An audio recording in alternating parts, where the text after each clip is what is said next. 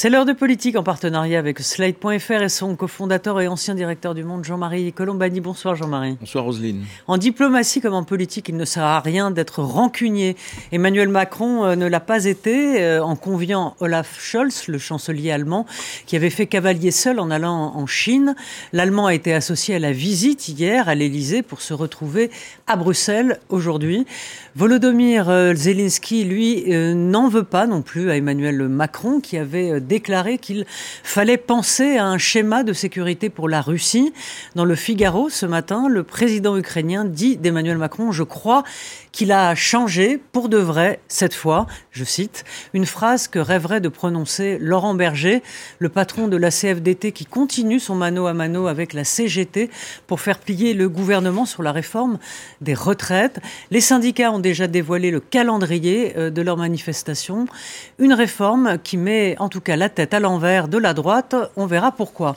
On en parle euh, avec Bruno Jeudi, éditorialiste politique. Bonsoir à vous. Bonsoir Roselyne. Merci d'être là. Bonsoir Sophie Dravinal. Bonsoir Roselyne. Journaliste au Figaro, dans laquelle on peut lire, dans le journal où on peut lire l'interview de euh, Zelensky. Et euh, bonsoir Pierre Jacquemin. Bonsoir Roselyne et félicitations pour cette transition entre l'Ukraine et le conflit social en France qui était magnifique. Ah bah écoutez, merci. Donc la revue Politis, la une, euh, la, une, Rachel Keke qui nous explique comment euh, Emmanuel Macron va renoncer à son projet de réforme des retraites. Ah, bah vous allez nous expliquer, ah bah. nous révéler. Alors, on, commence par le, président ukrainien donc euh, qui a fait sa tournée européenne, tapis rouge en Grande-Bretagne où il a rencontré le roi et le premier ministre, à qui il a réclamé des avions, mais il repartira sans avions, mais avec des promesses de former des pilotes. Ça lui fait sans doute une belle jambe. À Bruxelles, ce matin, il a encore demandé euh, de l'aide. Voici la réponse d'Emmanuel Macron. C'était très important hier qu'on puisse avoir des discussions avec le président Zelensky. D'abord, le recevoir à Paris avec euh, la Scholz, c'était pour moi une, manière de montrer notre unité, notre volonté euh, d'être aux côtés de l'Ukraine jusqu'au bout et de raffirmer ce message qui est pour moi essentiel, que la, la Russie ne peut ni ne doit gagner cette guerre. Ensuite, nous avons surtout euh, ensemble discuté en profondeur de la manière dont l'Ukraine voulait résister et mener les opérations dans les prochains mois. Et c'est au fond à la lumière de cela qu'il nous faut continuer d'apporter le soutien militaire à l'Ukraine et aux Ukrainiens. Euh, Jean-Marie, oui, alors euh, oui pour le soutien militaire, oui de la part des, autres pays et non plus aussi, mais on voit bien euh, que les Européens traînent les pieds sur l'envoi d'avions parce que ça pourrait créer, en tout cas, ça pourrait créer, oui, une escalade dans, dans, la guerre? C'est vrai qu'il y a aujourd'hui une peur de l'escalade et que dans l'opinion se répand l'idée qu'il faut pas, il faut les aider certes, mais il faut pas aller trop loin mm. parce que ça pourrait conduire la Russie. bref, il y a le spectre et la lentille d'une troisième guerre mondiale euh, qui, se répand et qui nourrit au fond la peur, y compris en France. Mm. Alors qu'en fait, on oublie une chose simple, c'est qu'on ne donne pas des armes à l'Ukraine pour envahir la Russie, on donne des armes à l'Ukraine pour se défendre pour se défendre, parce qu'elle est encore sous le poids d'une offensive, une nouvelle offensive russe qui s'étend cette fois mm. sur tout le front de l'Est. Et évidemment qu'on on doit considérer aussi que l'Ukraine est en droit de réclamer euh, le retour des territoires qui lui ont été mm. pris par l'armée russe et qui sont actuellement occupés par l'armée russe. Donc cette crainte, à mon avis, de l'escalade venant de la part de l'Ukraine est, est, vaine parce qu'elle elle n'est pas fondée. D'ailleurs, c'est assez dit dans en filigrane dans ce de ce que vient de déclarer de, l'extrait que vous nous avez montré d'Emmanuel Macron, quand il dit c'est à la lumière de, à la lumière des discussions qui vont avoir lieu entre Ukrainiens, et Européens et Américains, qu'on saura si telles ou telles armes sont livrées, tels ou tels avions sont livrés, mais dans quel cadre ils doivent être utilisés. Et encore une fois, c'est un cadre qui permet à l'Ukraine, qui doit permettre à l'Ukraine de hausser son niveau de défense. On l'oublie, mais il y a des vieux avions MiG qui sont actuellement employés à protéger le ciel ukrainien ukrainiens. Et d'ailleurs, dans le, je crois que c'était dans le Wall Street Journal, on disait, mais ce sont des héros inconnus, mais ils, voilà, ils travaillent tous les jours à, mm. protéger le ciel ukrainien. Donc qu'ils veuillent un matériel plus sophistiqué et, plus efficace, ça me paraît normal. Donc je pense que cette peur-là n'est jamais que le masque d'une attitude qui consiste à dire, mais finalement, euh, euh, Poutine. Il y a d'ailleurs des orateurs en France qui disent ben, ce que tient Poutine, il ne le lâchera jamais, donc il faut en tenir compte, il faut, il faut céder. Le parti munichois est toujours présent. Euh, et à propos de, de Munich, les, les, Allemands, en tout cas, eux, euh, ont évolué beaucoup sur la, le sujet, Pierre, en, en, avec les, les chars, euh, leurs chars, qui vont. Il fallu un peu leur tordre le bras, mais ils, ils se lancent eux aussi dans le, il y avait déjà eu, c'est vrai, vous avez raison, ce débat sur les chars, euh, les Américains qui décident d'envoyer une dizaine de chars, les Allemands qui aussi euh, finalement décident d'envoyer des chars. En France, on s'est posé la question, Emmanuel Macron avec sa, fameuse phrase euh, on n'exclut rien, n'exclut pas d'envoyer des chars, d'envoyer des, avions. il est toujours dans une situation, une position un peu équilibrée. on, verra plus tard. Mais quand vous écoutez les spécialistes, ils vous disent mais ça ne sert à rien en fait. C'est pas une centaine de chars qu'il faudrait, c'est des centaines de chars. Et là, personne n'a envie de, de, de mobiliser autant d'armes mhm. pour les Ukrainiens pour que justement ils puissent se défendre très convenablement. C'est pas c'est pas une centaine, c'est des centaines de chars. Et donc là, on en est encore très très loin. Et on en était très très très loin. Et la position d'Emmanuel Macron, elle est aussi euh, euh, symptomatique de quelque chose, c'est qu'on ne sait pas quelle peut être la réaction effectivement de, Vladimir Poutine sur euh, sur l'Ukraine. Mais globalement, moi je trouve, je, je, suis pas un spécialiste, je suis pas un spécialiste de, des actions militaires et de l'histoire militaire, mais mais il y a quand même quelque chose qui se pose à nous parce que les conflits sont nombreux à travers le monde et il y a quand même un problème de gouvernance mondiale.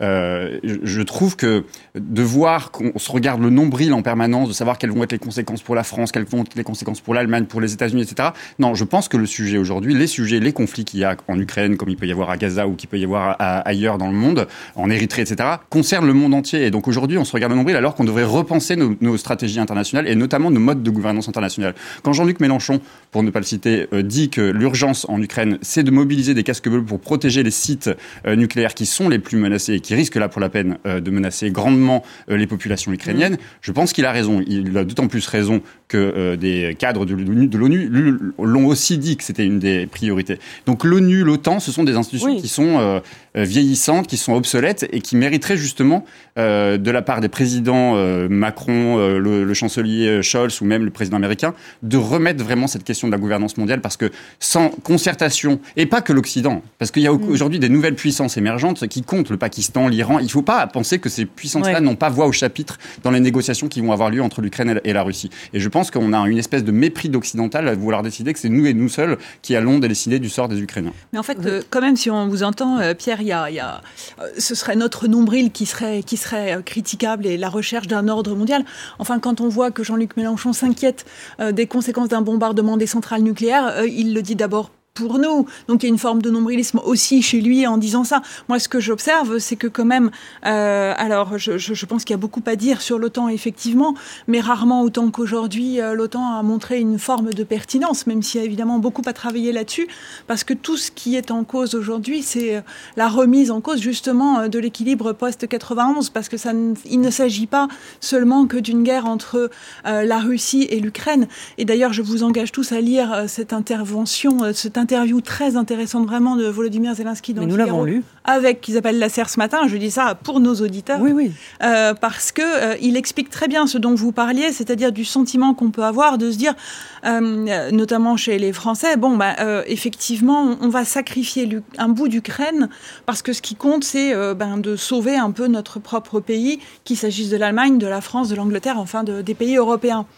Euh, mais lui, effectivement, nous dit, mais ce qui, ce qui est en jeu, c'est évidemment notre pays, mais beaucoup plus large que ça. Parce qu'on sait très bien que si la Russie euh, devait, ce, ce, dont il n'est pas mm. convaincu que ce soit possible d'ailleurs, mais si la Russie devait l'emporter, euh, évidemment que c'est l'impunité pour la Russie ailleurs et notamment dans la zone Indo-Pacifique, mais pour d'autres pays qui se diront bon un membre, voilà, ce, ce, pays peut se permettre de faire ça que peut-on faire ailleurs hmm. Et là, vraiment, euh, tout risque d'être mis en cause.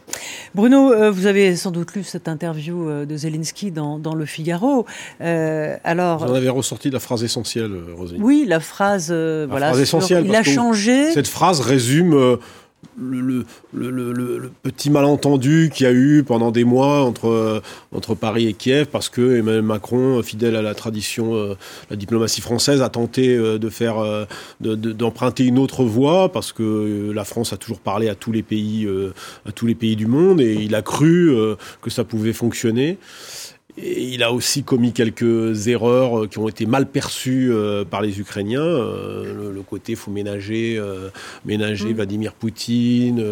Mais il a cru en la diplomatie. oui, il a cru parce que c'est d'abord un, c'est la tradition française. Donc moi, je lui jetterai pas la pierre pour ça. Après, je pense qu'il a eu, il a eu des maladresses à un moment où euh, Vraiment la des guerre hésitations même. Oui, et, à un moment où la guerre avait franchi aussi un cran, c'est-à-dire que Emmanuel Macron n'a pas mesuré à quel point Vladimir Poutine était engagé dans un dans un conflit de longue durée et que il, a été quand même le premier à dire qu'il envoyait des chars légers. Oui, non, mais la France n'a pas pas beaucoup de reproches à se faire sur le plan de l'aide euh, qui est faite aux Ukrainiens. Euh, c'est vrai que les, les, le, président ukrainien est d'abord allé à Londres parce que c'est sans doute les Anglais qui ont le plus aidé en Europe. les premiers.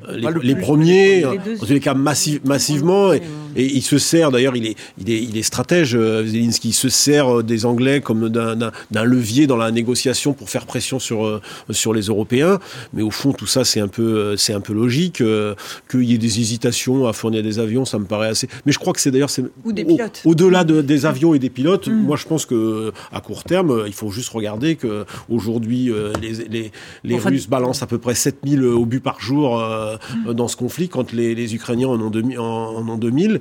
Donc euh, il y a un déséquilibre. Et c'est vrai que la préparation de la, ce qu'on dit, la, contre-offensive de, printemps, elle se prépare maintenant et que c'est sans doute des missiles, des, munitions aussi que, vient, que vient chercher et obtenir euh, Volodymyr Zelensky. Euh, on va parler d'un autre sujet, euh, des grèves en France. Alors c'est une autre bataille, sans mort ni blessés, mais avec une question à suspense. Les syndicats et les manifestants vont-ils réussir à se débarrasser de la réforme des retraites? On a senti un essoufflement de la mobilisation mardi, mais ça risque de tourner au vinaigre après. Euh, ah, je vois que Pierre, vous n'êtes pas d'accord. Il y a eu un petit essoufflement dans les chiffres. Non, mais j'entends pas les chiffres. Mot essoufflement. Franchement, essoufflement. On va bon, non, bah, vous diriez quoi? On va changer de mot. Oui, on va dire ça s'est assez tout petit peu. Un peu, beaucoup. Si vous voulez, solidement, solidement. Bon, on va dire ça s'est assez, mais c'est pas bien joli? Un demi-million de Non, mais vous voyez bien, il y a une terminologie qui existe autour de cette euh, démobilisation. On parle d'obstruction parlementaire, on parle de dessoufflement de la mobilisation.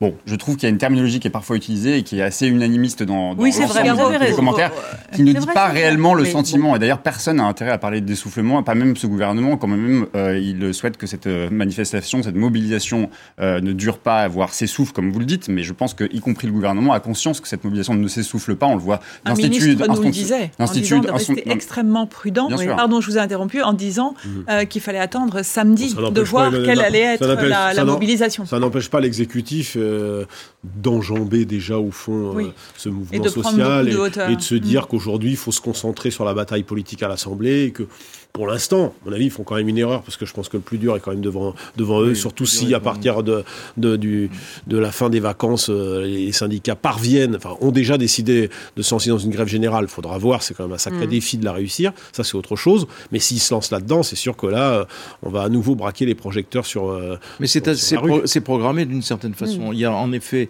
eu beaucoup moins de monde à la manifestation euh, la plus récente des manifestations. Il y en aura certainement beaucoup plus samedi, puisque samedi, les conditions ont été créées par les syndicats notamment pour qu'il y ait un maximum de gens. Donc ils feront une démonstration de force. Ensuite viennent les vacances scolaires. Donc les vacances scolaires pour On la première déjà fois. dans les vacances scolaires, pardon, mais la manifestation de la semaine, des semaine, une des quand même un tiers des Français qui étaient en vacances. Mais pas à Paris. Mais oui, mais vous dites beaucoup moins d'un participant. Si, il y a eu un, demi-million de moins. Selon ça, ça fait beaucoup. Selon qui selon mais les même chiffres la CGT l'a reconnu. Non, mais on revient au chiffre du 31 janvier, pardon. On revient au chiffre du 31 janvier. Pierre, non, mais c'est inutile. Les batailles de chiffres sont inutiles. Les chiffres du Oui, mais vous, il y a moins, il y en a moins, il y en a moins. Vous vous en servez. Il y en a pas moins. Comme tu. Le 31, non, moi je prends les choses. Le 31 janvier, première mobilisation, c'est les mêmes mêmes types de mobilisation qu'il y a eu ce mardi. Ça n'a pas grande importance. Regardons devant nous. Devant nous, il y a manifestement un durcissement programmé. C'est-à-dire que pour la première fois, les syndicats ont considéré que la période des vacances scolaires devait être en quelque sorte sorte sacralisé ou protégé, donc il n'y aura pas de mouvement de grève qui pénalise les Français pendant cette période, mais au retour des vacances scolaires, il y aura des grèves et des grèves qui sont dans l'esprit des syndicats durs et qui doivent durer au moins jusqu'au vote du Sénat, c'est-à-dire qu'on va partir pour trois semaines de mots d'ordre de grève reconductibles dans des secteurs clés, notamment les secteurs qui peuvent bloquer le pays. Mmh. Et c'est là qu'il y aura une véritable épreuve de force entre les syndicats, sous le regard de l'opinion et le, et le gouvernement. Et là, l'opinion, on ne sait pas comment elle peut évoluer. Moi, ce que j'observais dans, le, dans les plus récentes études, de- de- c'est qu'en effet, il y a un taux de rejet de la réforme qui est le même, mais en même temps, il y a toujours cette conviction qu'ont les Français, qui est une conviction républicaine par ailleurs, qu'une fois le texte voté, s'il est voté, il doit s'appliquer et il s'appliquera. Et c'est là qu'il y a une ligne de partage au sein des syndicats entre ceux qui seront j'allais dire légalistes, qui considéreront que bon, il y a eu des manifestations, des protestations, le gouvernement n'a pas entendu, il a fait voter une loi, elle, c'est la loi, on l'applique, et d'autres qui voudront à toute force Bah, Et les ce sera le remettre cas de en la cause CFDT les, les réformistes contre les Oui, mais protestataires. encore que les réformistes, on ne sait plus très bien Bah, s'ils existent oui, encore. Mais oui, mais à cause de l'attitude de Laurent Berger et de la CFDT Alors, qui est tout à fait nouvelle. Bruno, et puis donc après, euh, voilà. sur cette ligne-là, Jean-Marie, je crois quand même que j'ai entendu, euh, j'ai en mémoire des phrases de Laurent Berger qui, en gros, laissent entendre que dès lors que le texte est voté, euh, ils, respect- ils respecteront le, ils respecteront le vote. Mais avant ça, et le vote est quand même euh, au plus tard le 26 mars, Oui. avant ça, je pense que Laurent Berger va mettre toute la- toutes ses forces dans, dans la bataille. On le, on le sent bien Oui, remonter. bien sûr, oui. Euh, il- et, et avec Philippe Martinez, euh, ils, tiennent l'intersyndicale euh, avec euh, quand même euh, euh, beaucoup d'unité, comme on n'en a jamais vu depuis longtemps. Donc on voit bien, Laurent, Laurent Berger euh, euh, finalement se rallie à l'idée de durcir, euh, la- de durcir le mouvement après mars. C'était pas forcément une évidence euh, au début du mouvement. Je, je vais dire peut-être euh, que en fait l'un comme l'autre sont en campagne, en campagne Oui, dans leurs propres organisations internes, et donc ils vont forcément observer aussi, euh, comme le disait très bien euh, Pierre, il y a une vraie mobilisation de terrain, et ils vont forcément l'observer de près et adapter euh, leur euh, comportement et leurs déclarations à ce que dira la base, et notamment dans ces villes moyennes, on en a beaucoup parlé ces temps-ci, on en parlait assez peu avant, ou disons seulement une France périphérique, mais celle des sous- sous-préfectures, où il y a quand même des mobilisations assez exceptionnelles et euh, qui ne sont et cet intersyndical qui ne s'est pas noué depuis 2010 euh, a quelque chose aussi de ils sont un peu forcés par la base j'allais dire et donc euh, évidemment qu'ils vont aussi agir en fonction de ce que euh, le terrain euh, leur dira.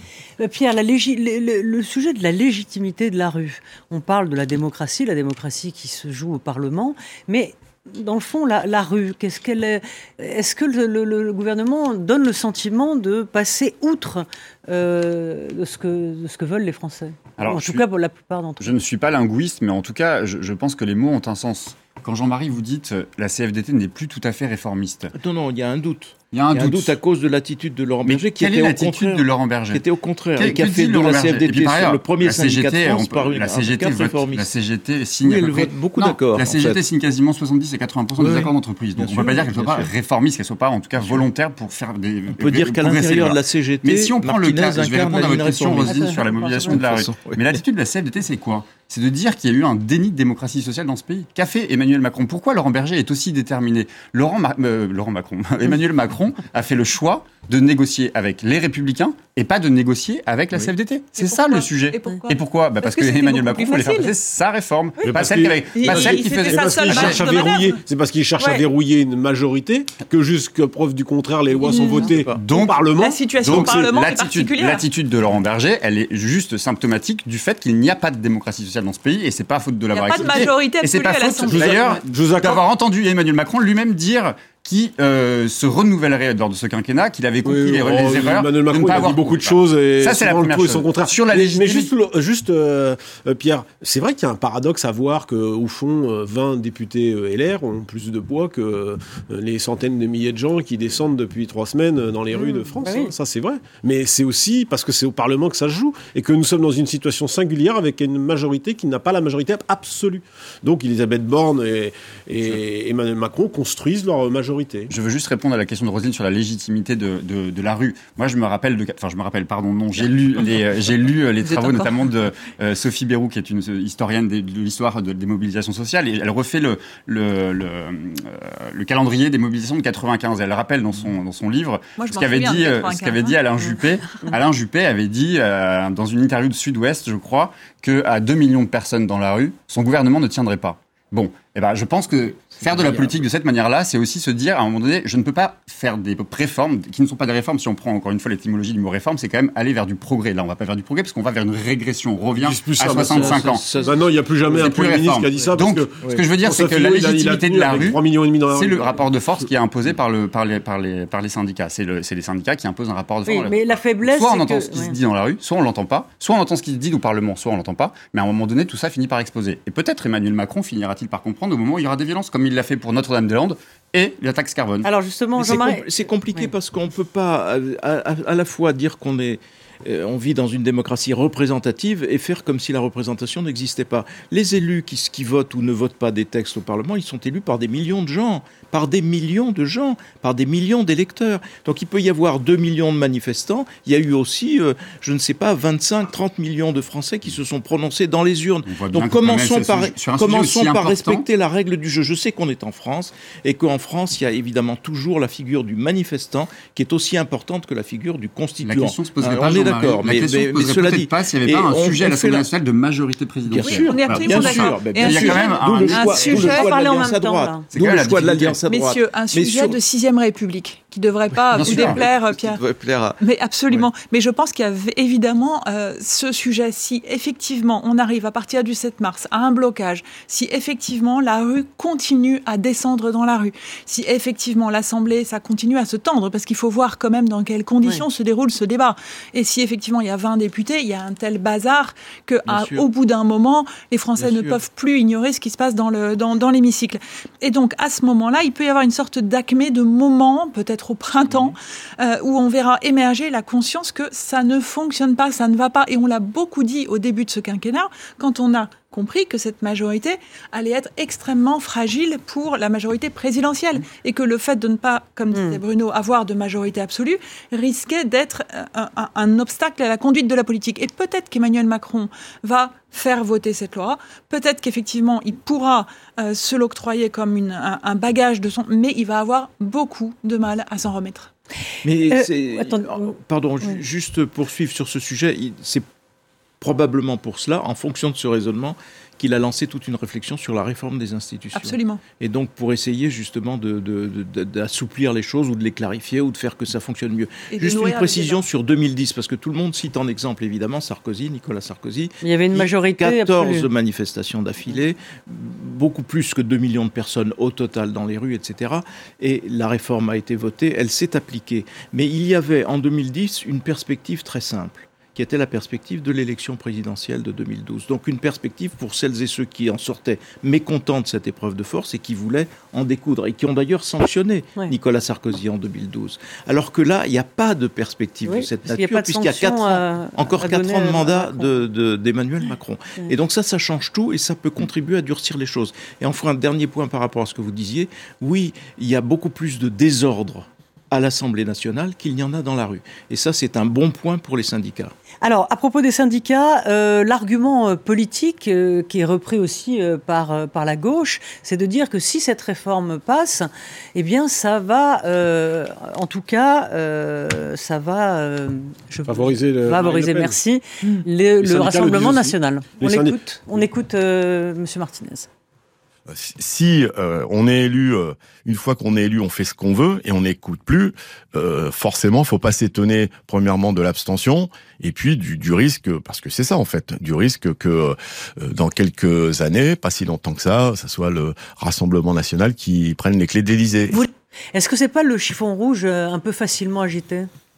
Je pense que la question du ressentiment euh, social est quand même importante. Alors, il n'y a pas de perspective, euh, Jean-Marie le disait à l'instant, mais il y a incontestablement. Euh, euh, c'est pas un hasard si Marine Le Pen, depuis quasiment 2017, si on fait enfin, les études de qui sont faites sur ce terrain-là. C'est 600 000 voix gagnées par an à peu près en moyenne. Euh, et des textes comme le texte des retraites, c'est un texte qui fabrique du, du ressentiment mm. social, surtout si ça se solde de manière euh, euh, avec un vote. Je ne parle, je veux même pas me mettre dans la perspective d'un 49-3. mais pour les gens une partie des, des, des gens, le fait de, au fond, c'est une réforme à tort ou à raison, qui est perçue comme une réforme qui va favoriser l'électorat macroniste, l'électorat cadre, et va euh, euh, induire euh, mm.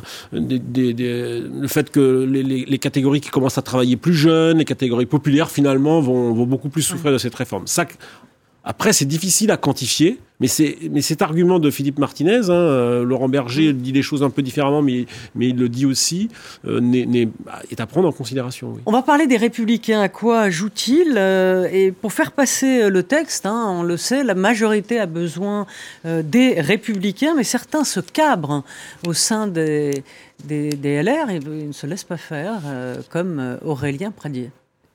Et moi, je n'ai pas de pacte avec le gouvernement. Moi, ce que je souhaite, c'est défendre des convictions auxquelles je crois, ce sont des combats vous personnels. Vous ne vous sentez pas tenu par le pacte signé par euh, le numéro un du parti, dont vous êtes le numéro 2 Mais Éric Ciotti n'a signé aucun pacte avec le gouvernement. Moi, je ne suis pas député de La République En Marche. Il l'a dit très clairement. Éric Ciotti ne l'est pas non plus. Mais voyez-vous, ce si, Il a topé avec Elisabeth Borne. Hein. Mais enfin, c'est quoi cette démocratie? Mais c'est votre parti. Je suis. Eh bien, ça, ça s'appelle les Républicains. Eh bien, permettez-moi de ne pas être le petit doigt sur la couture du pantalon dans une caserne. Mais vous en êtes le numéro 2 Non, je, suis député de la nation. Oui, mais vous en êtes aussi le numéro 2. Je suis d'abord député. Voilà, quand on est numéro 2 quand ça nous arrange, et député euh, quand ça nous arrange aussi. Euh, et je vais vous faire écouter le, la réaction du patron euh, du Sénat, Gérard Larcher, qui veut ramener la brebis galeuse parmi le troupeau. Je dis Aurélien, euh, à Aurélien Pradier euh, qu'il appartient à une famille politique qui a défini un, certain nombre de, valeurs. Mais je pense que s'il se sent vraiment de notre famille politique, eh bien, il doit à un moment prendre la décision de voter la loi. D'accord. Euh, Pierre, donc c'est un peu le monde à l'envers, hein. c'est-à-dire que c'est la droite, dans le fond, qui adoucit la réforme, puisqu'elle a posé des conditions sur les carrières longues. Donc elle adoucit la réforme à la place euh, dans le fond, de l'aile gauche de la majorité. C'est un peu le monde à l'envers, non? Oui, bah, d'autant plus que euh, là, les, les, les, les demandes de, de, des républicains vont euh, creuser encore un peu plus euh, les, les, finances publiques parce que ça coûte de l'argent ce qu'ont demandé les républicains. Donc c'est vrai que ça va un peu. ce que demandé la gauche. comment Pierre Jacques, mais sauf que la gauche, elle a. Pierre Jacques qui s'inquiète des finances. Non, non, non, c'est pas noté. non, mais avec beaucoup de. On va l'enregistrer. Bruno, Sophie, vous savez très bien que la gauche a aucun problème effectivement avec la question des dépenses publiques à partir du moment où elle trouve les recettes. À 3 000 milliards. Pardon, mais vous oubliez la deuxième partie de la phrase. La gauche toujours des propositions de recettes, il n'y a aucun problème. D'ailleurs, c'est la raison. Oui, elles ont été avancées par les insoumis. Mais pas que les impôts, non. Vous faites l'égalité salariale entre les hommes et les femmes. Vous augmentez les salaires des femmes. Vous, faites, vous, régularisez les travailleurs sans papier. Vous faites rentrer des cotisations euh, dans les caisses euh, euh, de la retraite. Voilà. Donc, bon, c'est pas que des, c'est pas que des impôts. La gauche a des vraies propositions. Vous baissez le temps de travail. Vous, vous permettez à tout le monde de partager l'emploi. Donc, c'est pas moi qui vais vous faire le. C'est pas ça le sujet. Il y a un paradoxe. Il y a un paradoxe. 35 heures, ça n'a pas marché. Je fais pas un sujet sur 35 heures, mais écoutez, c'est même le gouvernement qui propose de passer aux 34 heures, aux 36 heures sur 4 jours. Bon, bref, mm. c'est un autre sujet, mais vous avez raison, il y a une espèce de paradoxe aujourd'hui chez les Républicains. Mais qu'est-ce qu'il fait, Aurélien Pradé Il fait de la politique. Oui. Et on peut pas lui reprocher de faire de la politique. Et je pense qu'il a raison de faire de la politique dans un moment. Une chose, dans un moment, vous lui reprochez un manque de cohérence. Vous pouvez arbitrer ce plateau. Alors, finissez. Euh, Pierre, allez, je me réveille. Pierre, Pierre, vous finissez et après. Il fait de la politique et il a raison de faire de la politique parce que qu'est-ce qu'il se passe en ce moment? Il se passe qu'aujourd'hui, les Républicains sont en train de vendre leur âme à Emmanuel Macron, qui a déjà ah, siphonné l'ensemble des voix de la droite, et vers qui vont se retourner les électeurs qui, euh, se, qui refusent cette réforme? Parce que quand même, il y a, vous regardez les sondages, une grande majorité des électeurs de droite refusent aujourd'hui la réforme qui est proposée par Emmanuel Macron. Donc vers qui vont se tourner les, électeurs de droite? Ils vont avoir le choix entre qui, si ce n'est Marine Le Pen. Donc ça, c'est un, c'est un sujet, je pense, se pour Aurélien Pradier. Et par ailleurs, je pense qu'il a raison euh, d'assumer le fait que euh, cette réforme n'est pas un, nécessaire dans l'État, dans lequel euh, on est, il n'y a pas d'urgence à faire cette réforme, et deux, de reprendre du temps, de véritablement négocier, concerter avec les partenaires sociaux pour repenser une réforme. C'est pas la réforme d'Aurélien Pradier qui me fera euh, euh, plaisir hein, demain, mais, au moins je trouve qu'il fait de la politique Sophie, il faut en faire en ce moment. Il, fait de la politique, mais tout ce qui se passe, c'est que ça se passe à droite chez eux. C'est-à-dire que, évidemment, on a dit tout à l'heure qu'ils étaient peut-être une vingtaine à pouvoir faire basculer le texte de la réforme. Ce sont donc des kingmakers, ce sont des faiseurs de rois, des faiseurs de textes, mais en, en l'occurrence, l'élection de leur chef de de n'a rien solutionné chez eux. Les tensions sont énormes parce qu'évidemment, tout ce qui se joue, c'est 2027 chez Aurélien Pradier comme chez les autres. Et donc, ce qui se joue aujourd'hui, c'est la, l'existence, la survivance d'un courant euh, qui n'est pas celui soucieux ou en- ayant euh, envie d'avoir les votes du Rassemblement national au deuxième tour dans une campagne assez nationaliste, comme on pourrait le voir euh, sur l'aile droite du parti. Et, et- et donc, comment est-ce que, parce qu'il sait très bien que, que ce soit Gérald Darmanin, Bruno Le Maire ou Édouard Philippe, il, il va y avoir du monde qui va prétendre à la succession de- d'Emmanuel Macron. C'est ça qui se joue aujourd'hui. Et donc, la survivance d'autre chose que ce courant Bon, là, nationaliste Il y a beaucoup la promotion personnelle d'Aurélien Pradier mais quand oui, même mais dans cette pour affaire. 2027 aussi. Oui, oui. Enfin, moi, pour la suite. Pour l'instant, Aurélien Pradier, là, il, Ouais. il est en train de Il se faire une notoriété à Oui, pas cher sur le dos de ses copains. il faut simplement, rappeler deux, trois petites choses, à savoir que le même Aurélien Pradier, il y a quelques jours, quelques semaines, lorsqu'il était d'abord porte-parole de Valérie Pécresse, puis lorsque lui-même il a, il a bataillé pour, pour son poste de, de- de- de député, il avait des convictions fermes sur la retraite à 65 Cinq ans, ans, l'âge ouais. de la retraite à 65 ans, mais des convictions réelles. Et puis quelques semaines plus tard, donc c'est quand même une énième caricature de la politique, Et à désespérer de la politique. Et ce qui est intéressant et amusant surtout, c'est de voir qu'il importe au sein des républicains les pires travers des socialistes, c'est-à-dire les démarches strictement égotiques. Moi, et puis le reste. euh, vogue la galère. Enfin, c'est Donc son je, je courant, on pense peut à dire. moi. Oui, mais je veux dire, c'est c'est vraiment ce qui a tué le Parti socialiste. Et ce qui a tué le Parti Ah, socialiste tuera de la même façon Les, les, les chapelles. les, républicains, Les courants. bien Les sûr, courants. puis les courants, euh, je veux dire, et puis euh, c'est moi plutôt que toi. Enfin, je veux dire, sur quelle base C'est donc c'est c'est refusé. D'abord, il commence par refuser le verdict des urnes qui a porté Éric Ciotti à la tête des Républicains. Je veux dire, parce que sinon c'est Éric Ciotti qui doit définir la ligne, mais lui ne s'y pliera pas. C'est exactement ce qui s'est passé au sein du Parti socialiste et quand, encore une fois qui a conduit le Parti socialiste là où il en est. Donc euh, bon bon courage aux Républicains. Merci. On retrouve tout de suite Véronique Reissoul pour la politique sur les réseaux.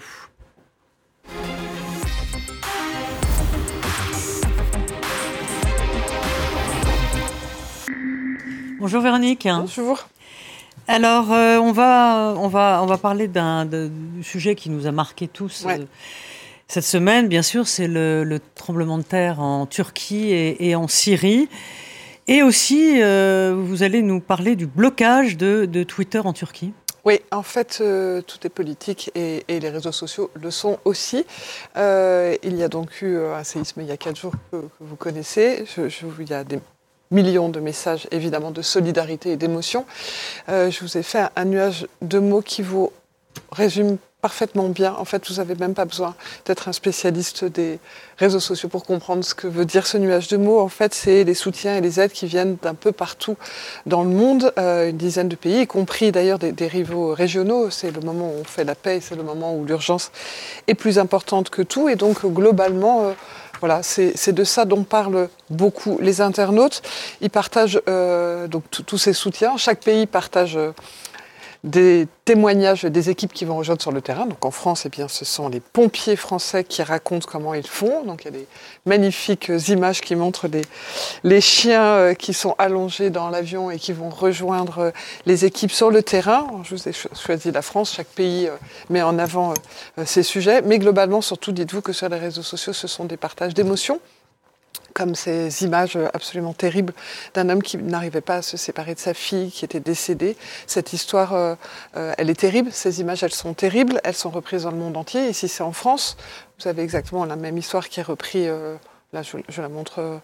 Euh, en Angleterre, elles, elles- ont été reprises partout dans le monde. Ça mobilise les gens, c'est une émotion euh, négative, un peu terrible, euh, mais qui fait que chacun a envie de venir aider. Et puis après, vous avez des images plus positives, des, émotions plus positives. Là, c'est la joie et, l'espoir quand on retrouve quelqu'un, quand on arrive à sauver quelqu'un des, des décombres. Donc voilà, une émotion qui est partagée. Et comme vous le savez, les réseaux sociaux, quand il y a des événements de ce type-là, ça permet aussi de récupérer des nouvelles, de s'informer, de commenter, de s'organiser. Eh bien, figurez-vous que, euh, eh bien, en Turquie, il y a eu un petit blanc, un petit trou. Euh, pour vous donner une idée de ce que je suis en train de vous dire, c'est que Twitter, donc là, ça vous donne les, les audiences. J'aurais dû faire un schéma plus petit encore. Euh, les audiences, en gros, Twitter, c'est en Turquie, c'est un des pays qui utilise le plus et qui a le plus d'utilisateurs de Twitter, bien avant la France. Donc c'est vraiment un sujet pour eux. Eh bien, les données de ce réseau ont été, euh, ont été euh, bloquées. Euh, on n'a pas eu accès à Twitter pendant quelques heures. Pourquoi? Parce que euh, les autorités ont trouvé qu'il y avait un peu trop de commentaires négatifs, un peu trop de critiques, en particulier euh, des Polémiques. polémiques sur euh, les constructions antisismiques, certaines ayant été construites il y a moins d'un an, dont NetBlock a, a pu démontrer cette, ce blocage. Alors vous allez me dire, euh, c'est pas tellement étonnant. Non, c'est pas étonnant parce qu'en 2016, il y avait déjà eu un sujet de ce type-là. Twitter avait déjà été bloqué en Turquie après un attentat à Ankara. En 2017, euh, il y a eu un petit euh, coup d'État raté contre Erdogan. Là aussi, ça avait été bloqué. Mais ce qui est plus étonnant, c'est quand même bloqué au moment où on sait que c'est un sujet de solidarité euh, majeur. Donc euh, peu de gens en ont parlé. Twitter, évidemment, s'en est ému. Il y a eu des négociations entre Twitter et les autorités. Ça y est, c'est rétabli. Euh, Comment moyennant. bloque alors euh, euh, Comment ils bloquent Oui. Euh, Ce sont les accès, les, les, les, les sociétés télécoms qui Ah oui. sont obligées de bloquer. C'est- pas si compliqué que ça, malheureusement. Donc voilà. Donc la bonne nouvelle, c'est que c'est rétabli avec des négociations qui, sont, qui pourraient prêter à sourire parce que le gouvernement turc a dit qu'il autorisait Twitter à être réouvert s'il faisait bien attention à ce qu'il n'y ait pas de désinformation, parce qu'il y a une loi qui vient de passer et vous pouvez avoir trois ans de prison si vous partagez des désinformations. Voilà, je vous laisse euh, penser ce qu'est la désinformation en Turquie. Voilà. On change de sujet. Plus C'est léger. Plus léger. Oui. Le, le face cam, c'est-à-dire le face caméra. Mais oui Pour les politiques, vous dites c'est pas une bonne idée. Alors, je vous pose la question, est-ce que c'est une bonne idée? Alors, on va, on va regarder. on, On pense à. Valérie Pécresse. Alors, on va regarder Valérie Pécresse qui, qui, qui- voilà, on va le lancer. Je vais vous laisser le commenter après, mais J'ai reçu de nombreux messages de fans de Beyoncé extrêmement déçus par l'annulation de sa deuxième date de concert à Paris. Alors, il paraît que c'est de ma faute. Je vais rectifier les choses et le dire clairement. Je n'y suis rigoureusement pour rien. J'ai le dos mais faut pas charrier. Moi, j'adore Beyoncé. Je lui dis bienvenue en Ile-de-France, mais la prochaine fois, il faudra prendre un producteur qui vérifiera que le stade est disponible à la bonne date. Voilà, voilà, voilà, voilà. Donc, euh, T'as Valérie Pécresse, quand elle fait une chose pareille, ou même dans ses collaborateurs, C'est- voilà. possible. Elle a fait une campagne présidentielle, on sait qu'elle est mauvaise actrice, qu'elle peut pas être cool, c'est pas, elle peut Mais pas elle faire pas la femme cool, elle elle, ne pas sait pas être cool, quoi. alors, c'est c'est tout le sujet, c'est que le fast cam, c'est censé être cool. Ah oui. Donc, est-elle cool? C'est- C'est c'est à peu près le commentaire qu'il y avait sur euh, les réseaux sociaux, sachant qu'elle a eu quand même un petit succès auprès d'une certaine sévère, communauté. Je trouve sévère. Elle- elle a raison bon, sur le fond. On sait Elle a qu'elle n'est pas très à l'aise, mais là, Non, mais le en fond plus, du c'est un sujet, bon, voilà, c'est un sujet léger. Beyoncé Pas si léger que ça, parce que c'est le sujet de la, Euh. de la prévision des travaux et du fait qu'on peut les consulter. C'était surtout ça qu'elle vous fait passer comme message. Et après, le, le truc, c'est de se dire, ben voilà, vous avez ça à portée de main. Donc vous dites, ben ça va me rendre plus cool, plus sympa, plus accessible. Bon, ok. Mais vous êtes un peu décalé et parfois ridicule. Et je voudrais juste que vous rappeliez, parce que c'est pas une histoire de droite et de gauche, regardons une autre femme qui avait fait un magnifique face cam que les internautes avaient adoré. J'espère que vous allez l'aimer aussi. Bon, alors, je suis à la gare de Saint-Vallier. Je peux vous dire une chose. D'abord, c'est très beau Saint-Vallier, mais quand euh, les machines remplacent les humains, ça va pas, quoi.